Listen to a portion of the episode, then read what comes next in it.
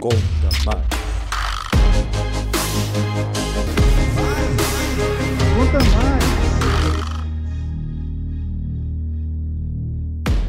Profissionais da contabilidade, bom dia. Sejam bem-vindos ao Conta Mais, o podcast do Conselho Federal de Contabilidade. Eu sou Fabrício Lourenço, repórter do CFC, e toda semana vou trazer temas para a classe contábil e toda a sociedade.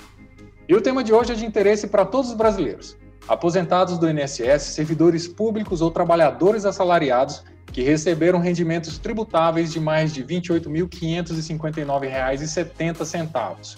E o informal, que recebeu o auxílio emergencial e teve renda acima de R$ 22.847,76. O papo de hoje é sobre prestar contas ao leão. A declaração do Imposto de Renda 2021, que começou no dia 1 de março e vai até o dia 30 de abril. E para conversar sobre o IR 2021, já está aqui comigo o conselheiro do CFC Contador Adriano Marrocos, que coordena a Comissão do Imposto de Renda do Conselho Federal de Contabilidade. Conselheiro, bom dia.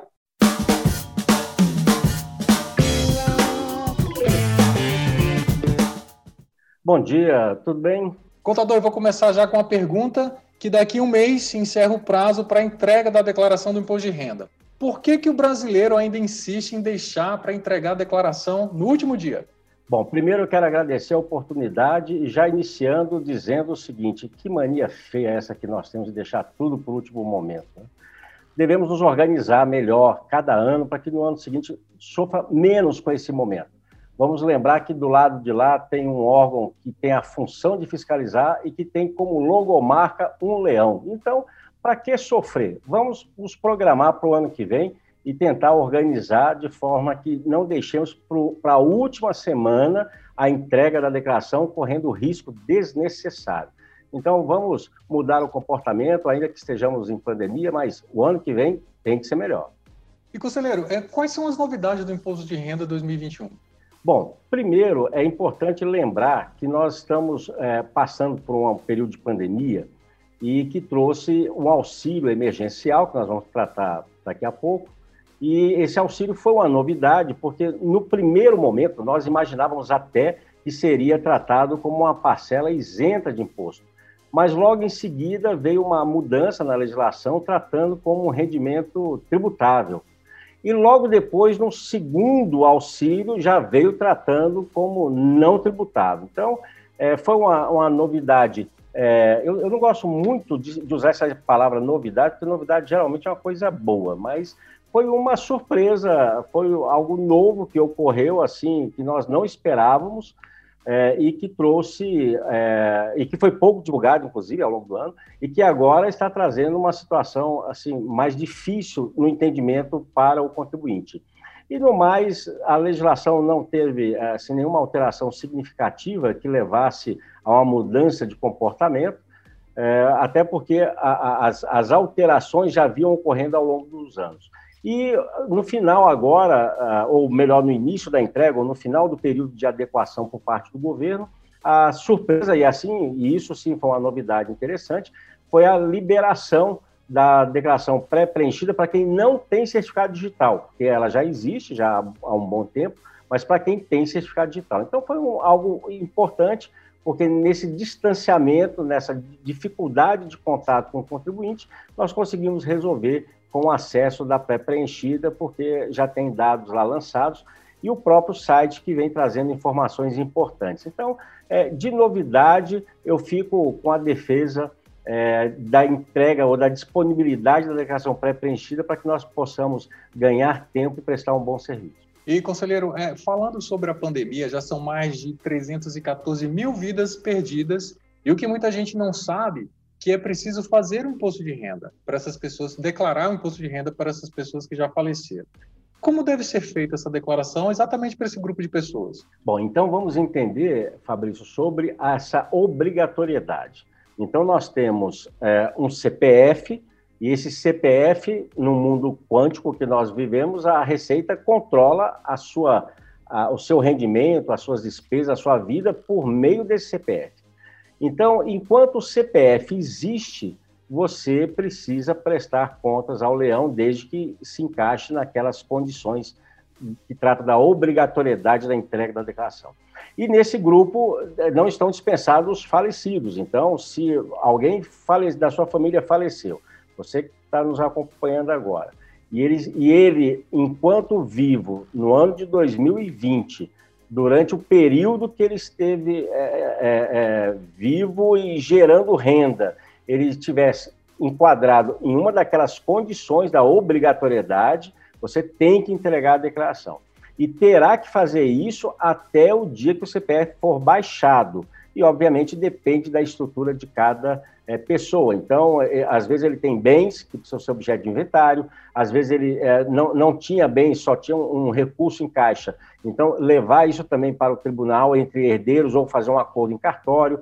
Então, existem formas de você agilizar o processo, mas enquanto tiver algum bem ou alguma dívida registrada naquele CPF, você terá que apresentar a declaração de imposto de renda. E, principalmente, no ano da morte, o que é muito comum é que, além dos bens e dos direitos e das dívidas que a pessoa é, eventualmente tinha na declaração anterior e no ano de 2020, ela também recebeu salário, recebeu algum pagamento ao longo do ano. Então, tem ainda os rendimentos tributáveis daquele ano a serem declarados. Não significa que você vai pagar imposto, isso é uma consequência da, do preenchimento da declaração. Você só saberá quando a declaração estiver pronta, mas tem que preparar e tem que transmitir a declaração se tiver é, enquadrado em algum daqueles é, é, itens que a Receita tá, trata como obrigatoriedade da entrega da declaração. O preenchimento é simples, basta que você, inventariante daquele espólio, indique o nome da pessoa física acrescentando a expressão espólio e existe um campo específico para você se identificar como inventariante, onde você vai incluir seu nome e seu CPF. Apenas isso é fundamental nesse preenchimento inicial, é, no ano de 2020, e prestar as informações ao fisco. Lembrar, mais uma vez, enquanto o CPF estiver ativo, você terá que é, é, prestar contas ao leão.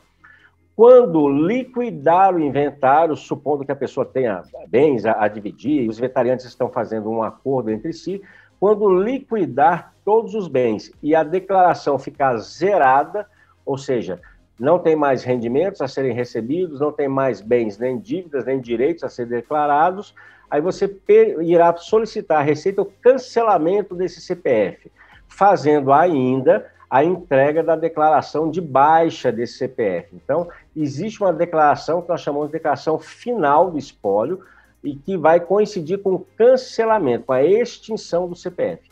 Então, infelizmente, entendemos a dor que as famílias enfrentam nesse momento, mas no mês de abril é, devem procurar uma orientação. E a orientação, sempre duas são indicadas. A primeira as faculdades que têm curso superior de ciências contábeis oferecem um serviço de atendimento. Então, procure na sua cidade se existe alguma faculdade oferecendo curso de ciências contábeis, porque nós temos é, contribuintes em toda a região do país, mas se lá tiver uma faculdade de ciências contábeis, procure informação sobre esse atendimento gratuito do, sobre o imposto de renda. Se não, procure um profissional, um contador, para que ele possa realmente lhe tranquilizar, porque eu sei que é um momento difícil, mas existe uma obrigatoriedade e ela tem que ser cumprida. Contador, vamos falar agora sobre um tema que traz muitas dúvidas do contribuinte, que é sobre a declaração de pensão alimentícia. Quem não declara pode cair na malha fina. Então, como fazer essa declaração? Na verdade, tanto quem não declara recebendo quanto quem não declara pagando pode ter problemas. Vamos tratar primeiro de quem paga a pensão alimentícia. Então, quem paga a pensão deve indicar quem é o alimentando que será beneficiado por essa pensão. Então, lá existem, existe a necessidade de informar os dados desse beneficiário. É, isso é importante porque leva a uma segunda pergunta. Essa pensão que você paga decorre de um acordo judicial ou de uma decisão judicial? Se a resposta for sim, você irá informar também como um pagamento que é dedutível. Mas se a resposta for não, você não irá se beneficiar desse pagamento. Então é importante que todos saibam, ainda que nós não desejemos isso para ninguém, Mas se estiver nessa situação, leve o acordo final para a justiça homologar, porque ela só, a Receita só aceita como dedutível a despesa que é homologada pela justiça. Bom, isso é para quem paga. Para quem recebe, é importante informar uh, o beneficiário daquele pagamento.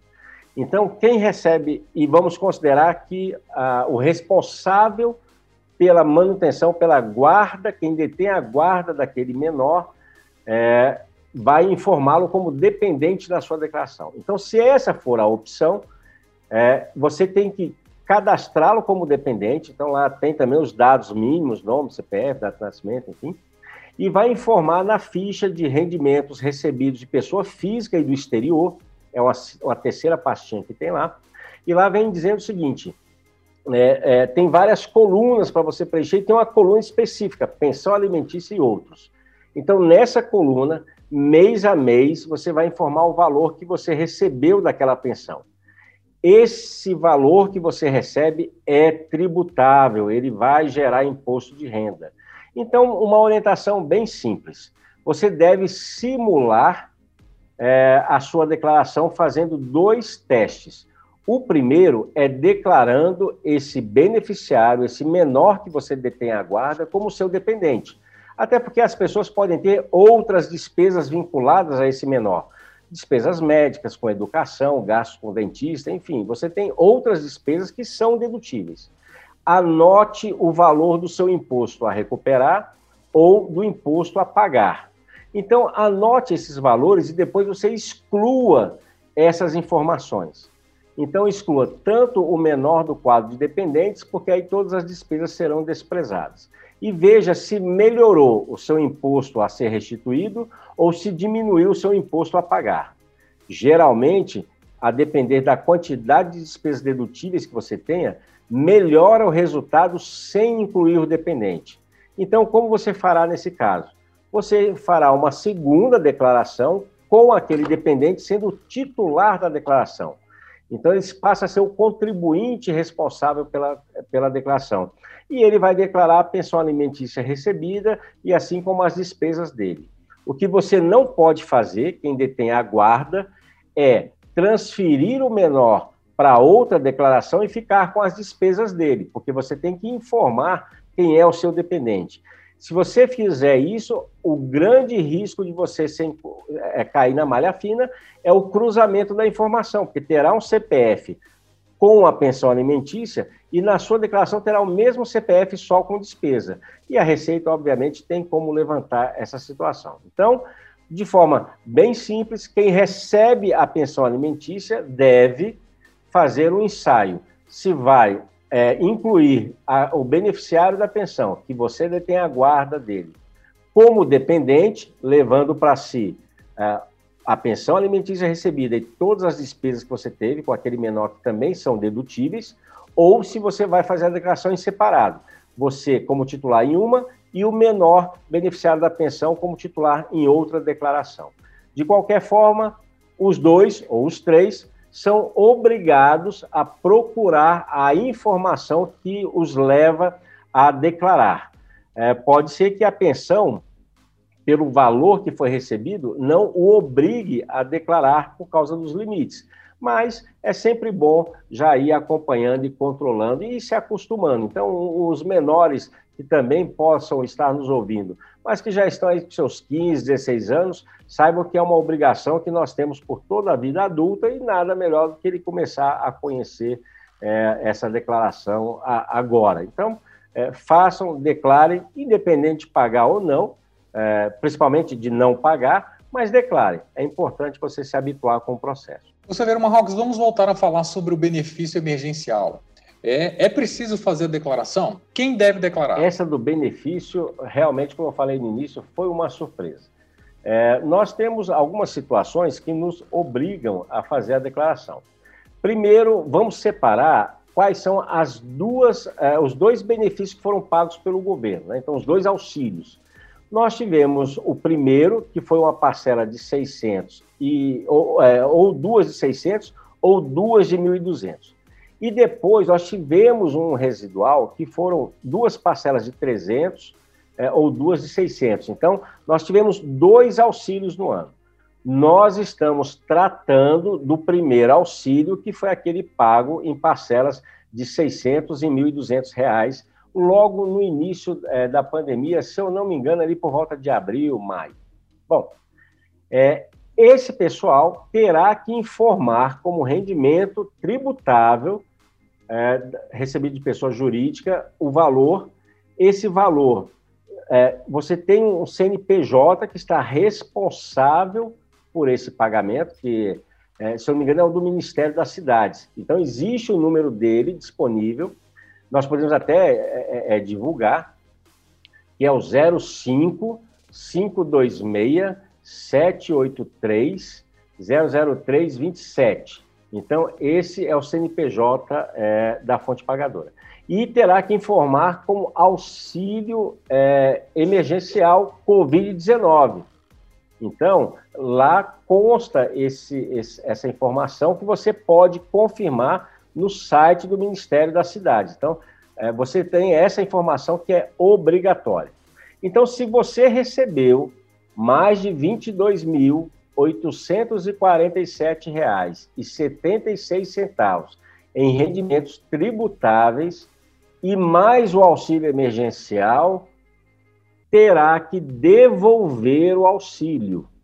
Então, o auxílio não era para esse público que recebia acima desse valor. Como essa foi uma decisão é, muito urgente e, e, ela realmente carecia de é, celeridade na distribuição do recurso, se distribuiu o recurso e agora estão buscando a informação mais precisa. E é, a, a, surpresa desse processo é que algumas pessoas estão descobrindo que alguém recebeu é, o auxílio. Então, é, nós já tivemos aqui na empresa atendendo pessoas que, na hora que nós preenchemos a declaração e foi transmitir, se descobriu que um dos dependentes recebeu auxílio e não comentou em casa. Então, essa é uma situação, é, vamos dizer assim, é engraçada, porque a pessoa não precisava ter recebido e recebeu, e agora tem que devolver, mas é, preocupa, porque, de qualquer forma, a gente, é, quando nós somos procurados por um contribuinte, é para fazer a declaração, e não para descobrir uma situação familiar dessa. Mas, enfim, é, faz parte do processo, está sendo informado e o DARF já é emitido automaticamente. Então, a Receita conseguiu é, liberar todos nós de uma dificuldade que seria abrir um processo para gerar um DARF de devolução. Não, o próprio programa, na hora que você transmite a declaração, ele já gera o DARF para você devolver é, o auxílio é, é, emergencial. Então, é, infelizmente, essa é uma notícia ruim, mas necessária. Quem recebeu as duas parcelas do primeiro auxílio emergencial e teve é, rendimento tributável acima de R$ 22.847,76, terá que devolver. E, e, conselheiro, se sabe mais ou menos quantos, quantos brasileiros terão que devolver o auxílio, é, os que receberam? Olha, Tem... eu não vi nenhum número específico por parte da Receita, mas ela ela está esperando uma boa quantidade, porque, é, na verdade, quando você fala em 22 mil de remuneração anual, nós estamos falando de pouco, é, é, se eu não me engano, um salário mínimo mês na, na época, então, mais uh, um pagamento eventual. Então, assim, é, não era para quem ganhasse mais no salário ter recebido o auxílio, era para quem ganhasse menos. Como era algo muito rápido que precisava ter sido feito, é, se controlou apenas quem tinha emprego e quem não tinha emprego. Então, pagou para todo mundo que não tinha. Só que algumas pessoas que não tinham são dependentes de outras que ganham mais acima desse valor. E às vezes nós podemos estar falando aí de é, um autônomo que é, conseguiu reverter a situação dele no, no segundo semestre, é, que conseguiu é, um patrocínio para alguma ação, uma remuneração, e aí acaba que no final do ano ele reverte a situação e passa a ganhar mais. Alguém que talvez tenha recebido é, salários durante os dois, três primeiros meses, foi demitido, mas que os, o valor desses três, quatro salários iniciais já passava dos 22 mil reais. Então, essa era uma situação que realmente é, não tinha como prever e o governo tinha que agir. Só que ele agiu para distribuir e agora está agindo para é, recuperar de quem recebeu de forma indevida. Vamos mudar um pouquinho de assunto, falar sobre as despesas médicas. Como declará-las? Bom, essa é uma pergunta interessante, porque sempre a gente recebe demanda sobre despesa médica, é, principalmente o que é dedutível e o que não é, é para fins de imposto. Bom, então vamos lá. Em tese, toda despesa médica ela é dedutível até porque nós estamos tratando de problemas de saúde. É, eu, não, eu, não, gosto muito de falar sobre despesas de saúde. Na verdade, a gente tem despesa com doença. Né? A, a, despesa, a única despesa com saúde que nós temos é pagar um plano de saúde, que também não é um plano de saúde, né? ele é um plano para contingenciar recursos para que você possa é, é, superar alguma doença, alguma necessidade. Mas as despesas médicas, em tese, todas são dedutíveis porque há essa previsão. Então, você precisa analisar cada documento que você tenha de comprovante, porque a Receita Federal tem uma lista daquelas despesas que ela não aceita, que ela não entende que são dedutíveis. Então, nós temos que analisar o teor de cada nota é, e de cada despesa. Então, vamos relacionar algumas. Primeiro, o plano de saúde. Você pode incluir no seu plano de saúde, a depender do contrato, das condições que foram acertadas entre empregador e, e administradora de plano de saúde, qualquer pessoa. Você pode incluir é, um enteado, pode incluir um cunhado, pode incluir um, um, primo, enfim. Você pode incluir a pessoa que você quiser. Você vai pagar, é, então não há nenhum prejuízo. Então você vai receber do plano de saúde uma lista com o nome e o CPF das pessoas que estão naquele plano e quanto que cada uma custou efetivamente em cada mensalidade que você pagou. Na sua declaração, você só pode incluir aqueles CPFs que estão na sua lista de dependentes. Então, se você não vai incluir o seu cunhado como seu dependente, você não pode incluir a despesa do plano de saúde dele na sua declaração. Mas olha que interessante. Todas as pessoas que estão com CPF no plano de saúde, em tese, podem levar a despesa do plano. Até porque a Receita entende que o que é dedutível é a despesa, não necessariamente quem pagou aquela despesa. É, é óbvio que existe um conceito de, de, de, grupo familiar que a Receita também construiu, então você tem que observar o que está lá nesse conceito. Mas é, se o seu filho, é, e aí vamos para aquele caso até do auxílio emergencial mesmo, se seu filho recebeu o auxílio emergencial e você vai fazê-lo, então, é, olha, você vai declarar em separado, porque se eu declarar você comigo, eu tenho que devolver as parcelas do auxílio. Então você declara sozinho, independente. Ora, já que ele vai declarar o rendimento dele independente, ele também pode levar esse plano de saúde dele e lançar lá. Você lança o seu aqui, com seus dependentes, e aquele seu filho que vai fazer separado, ele declara o plano de saúde lá. Então, isso ocorre muito. É, às vezes você tem um filho que é um dependente que é bolsista, está fazendo um estágio, está recebendo um valor, e esse valor, é, se você o colocar na sua declaração com esse rendimento, você vai pagar mais do que se ele não tiver na sua declaração. Então ele vai fazer a dele em separado. Ora, ele leva aquela despesa do plano de saúde e, e lança lá também. Então é importante é, que o plano de saúde você preste muito bem atenção, porque eu já vi várias pessoas caírem em malha fina porque ela declara a despesa total como se fosse dela. E isso não vai passar. Bom, vamos para as despesas com tratamentos mais específicos. É, nós temos uma máxima que simplifica a discussão, que é falar que todo gasto que seja estético é, não é considerado despesa dedutível. Essa é uma verdade, mas que precisa de uma adequação. É, quando nós falamos em tratamento estético, nós estamos é, um, um, tratamento que seja uma, um tratamento restaurador, nós estamos falando na condição de não dedutível, é aquele que você faz por opção. Então, é aquele que você procura um médico para fazer uma reparação qualquer, uma cirurgia plástica, enfim, qualquer que seja o tratamento, mas que foi uma, uma escolha sua. Então, quando é essa situação, você faz uma cirurgia plástica porque você desejou é, fazer, realmente há restrição para dedução. Mas existem aquelas que decorrem de um acidente, que decorrem de uma outra situação que não foi uma escolha sua. Então, essas são dedutíveis. Para isso, nós vamos precisar estar preparados para atender a uma eventual notificação da Receita Federal. Ela vai querer saber justamente é, por que, que você lançou essa despesa aqui se ela não é dedutível? Opa, a minha é. O que ocorreu é que essa cirurgia restauradora, ela, ela só aconteceu porque eu tive uma outra situação que também está aí. Então, é importante que isso seja guardado. É, e existem alguns equipamentos, e, e, e, esse ano, inclusive, eu já expliquei isso para uma contribuinte, ela não ficou satisfeita com a resposta, porque ela fez uma comparação muito inteligente. É, se, por exemplo, um aparelho auditivo, ele é dedutível. E eu expliquei para ela que não está na relação da Receita Federal. E ela contra-argumentou, mas veja, o ortopédico é. Qual é a diferença de uma perna para um, minha capacidade de ouvir? Olha, olhando por esse argumento, eu até entendo que não tem nenhuma diferença, mas infelizmente tem que estar na relação. Então, existem alguma, alguns gastos com equipamentos, com próteses, que não são dedutíveis e outras são. Então, precisa é, procurar essa lista para você saber é, é, o que pode e o que não pode ser dedutível. Assim como aparelho é, ortodôntico, enfim, todo, tudo que for aparelho, você precisa olhar a relação. E existem algumas doenças é, mais graves é, que isentam o contribuinte de pagar imposto.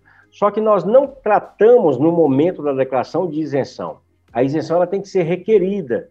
Então, quem se encontra naquela condição de câncer, HIV, autismo, síndrome de Down e todas as outras, é, existem as cardiopatias que é, existem conceitos é, e subconceitos que vão aparecendo as, essas condições, é uma lista extensa. Você deve requerer à Receita Federal o benefício. E o benefício é o seguinte: é, em qualquer que seja a fonte pagadora de rendimento tributável, não poderá descontar imposto de renda seu. Assim como a fonte pagadora não poderá descontar, você não irá pagar imposto, mas não te desobriga a entregar a declaração. Então, quem, quem está nessa condição de isenção e recebeu mais de 28 mil reais, terá que entregar a declaração. Não vai pagar, mas tem que declarar. Então, despesas médicas é, pedem essa análise. E assim, a última, que é sempre muito questionada, é a questão dos medicamentos toda despesa que você tiver com remédios, ela só será dedutível se ela estiver é, lançada numa conta de hospital ou de uma consulta. Então, se, se nessa despesa total tiverem medicamentos, eles serão considerados dedutíveis. Mas, se você sai do consultório ou do hospital e vai na farmácia comprar medicamentos, essa despesa não será dedutível e não adianta lançar, porque pelo CNPJ a, da, da, farmácia, a Receita vai descobrir que é uma farmácia e, e, e vai é, é, glosar a despesa. Bom, e se nós podemos encerrar sobre despesas médicas, é uma orientação sobre é, os seus dependentes. Aí a gente pode até voltar lá na pensão alimentícia, no quadro dependente, alimentando. Ocorre que você é, paga a pensão para um é, dependente seu, ex-dependente seu, e, é, eventualmente, ocorre a necessidade de você arcar com alguma despesa, que não, a, é, não é aquela da pensão. Você está pagando a pensão, mas ocorre uma situação eventual e você acaba sendo convidado aí a, a contribuir. Então, até porque pode ser algo que, que fique muito acima né, do que você paga de pensão. Nesse caso, é, que você pagar uma despesa extra, a pensão, você não poderá usar isso como dedutível. Por quê? Independente de você ter pago, hospitais e clínicas informam para o governo, é, por meio de uma declaração chamada DEMED, é, o nome e o CPF de quem pagou a conta e o nome e o CPF do, é, do paciente. Então, se aquele CPF não está como dependente na sua declaração, você não pode usar a despesa. Poderá usar a despesa quem tem a guarda daquele dependente. Então, se você paga a pensão e paga essa despesa, é, você deve é, é, passar isso para é, outra pessoa se beneficiar daquele pagamento. Então, é, uma boa conversa e, e, sabendo disso pode ser acertado antes, né? É, é, de, de, ter o gasto efetivo. Então, assim, é, é, sempre bom conversar. Então, despesas médicas é um assunto sempre muito polêmico, é, existem inúmeras possibilidades, nós, é, nós podemos ainda lembrar de é, radiografias e exames que são dedutíveis, nós podemos falar o teste de, de Covid enquanto despesa médica, ele é uma despesa normal, os planos estão aceitando, e assim, ah, podemos até falar um pouco de plano também. Então, o plano de saúde, é, se você não conseguiu usar a carteira do plano é, naquele momento, teve uma despesa, entrou com uma ação contra o plano de saúde, via administrativa ou na justiça, e o plano de saúde te devolveu aquele valor, você não pode usar aquele valor como também é, sua despesa, até porque se você foi ressarcido, não tem o que lançar como despesa. Então, é, despesa médica é sempre um assunto é, muito extenso. Melhor recomendação: junte todos os comprovantes que você tem de despesa médica, procure um contador, leia a legislação com ele, verifique, principalmente é, esses casos que nós citamos de, de equipamentos, de próteses, de aparelhos, é, veja o que é dedutível, o que não é, porque realmente é um assunto que requer muita atenção. E os contadores conhecem não só a legislação, mas eles sabem aonde procurar é, a legislação aplicável ao assunto. Então, é, é, é sempre bom ter uma orientação qualificada. Contador Adriano Marrocos, nosso tempo está acabando, mas vamos voltar em breve para conversarmos mais sobre este tema. Muito obrigado pela sua presença no podcast Conta Mais do CFC. Fabrício, é uma honra poder participar, contribuir com esse trabalho. Parabéns pela iniciativa. E vamos sempre lembrar: quem nos acompanha é o seguinte: estamos enfrentando nesse momento não só uma pandemia, mas a Receita Federal, enquanto é, agente fiscalizadora, tem como uma marca um leão. Então, evite problemas com esse, esse leão, procurando uma orientação adequada. Converse com o contador e esteja tranquilo no momento da, do envio da sua declaração. E para você que está nos ouvindo, nos próximos dias vamos trazer mais convidados para tirar dúvidas sobre a declaração do Imposto de Renda 2021. Acompanhe a gente nas redes sociais e saiba qual será o próximo convidado. Até lá, tchau! Mais.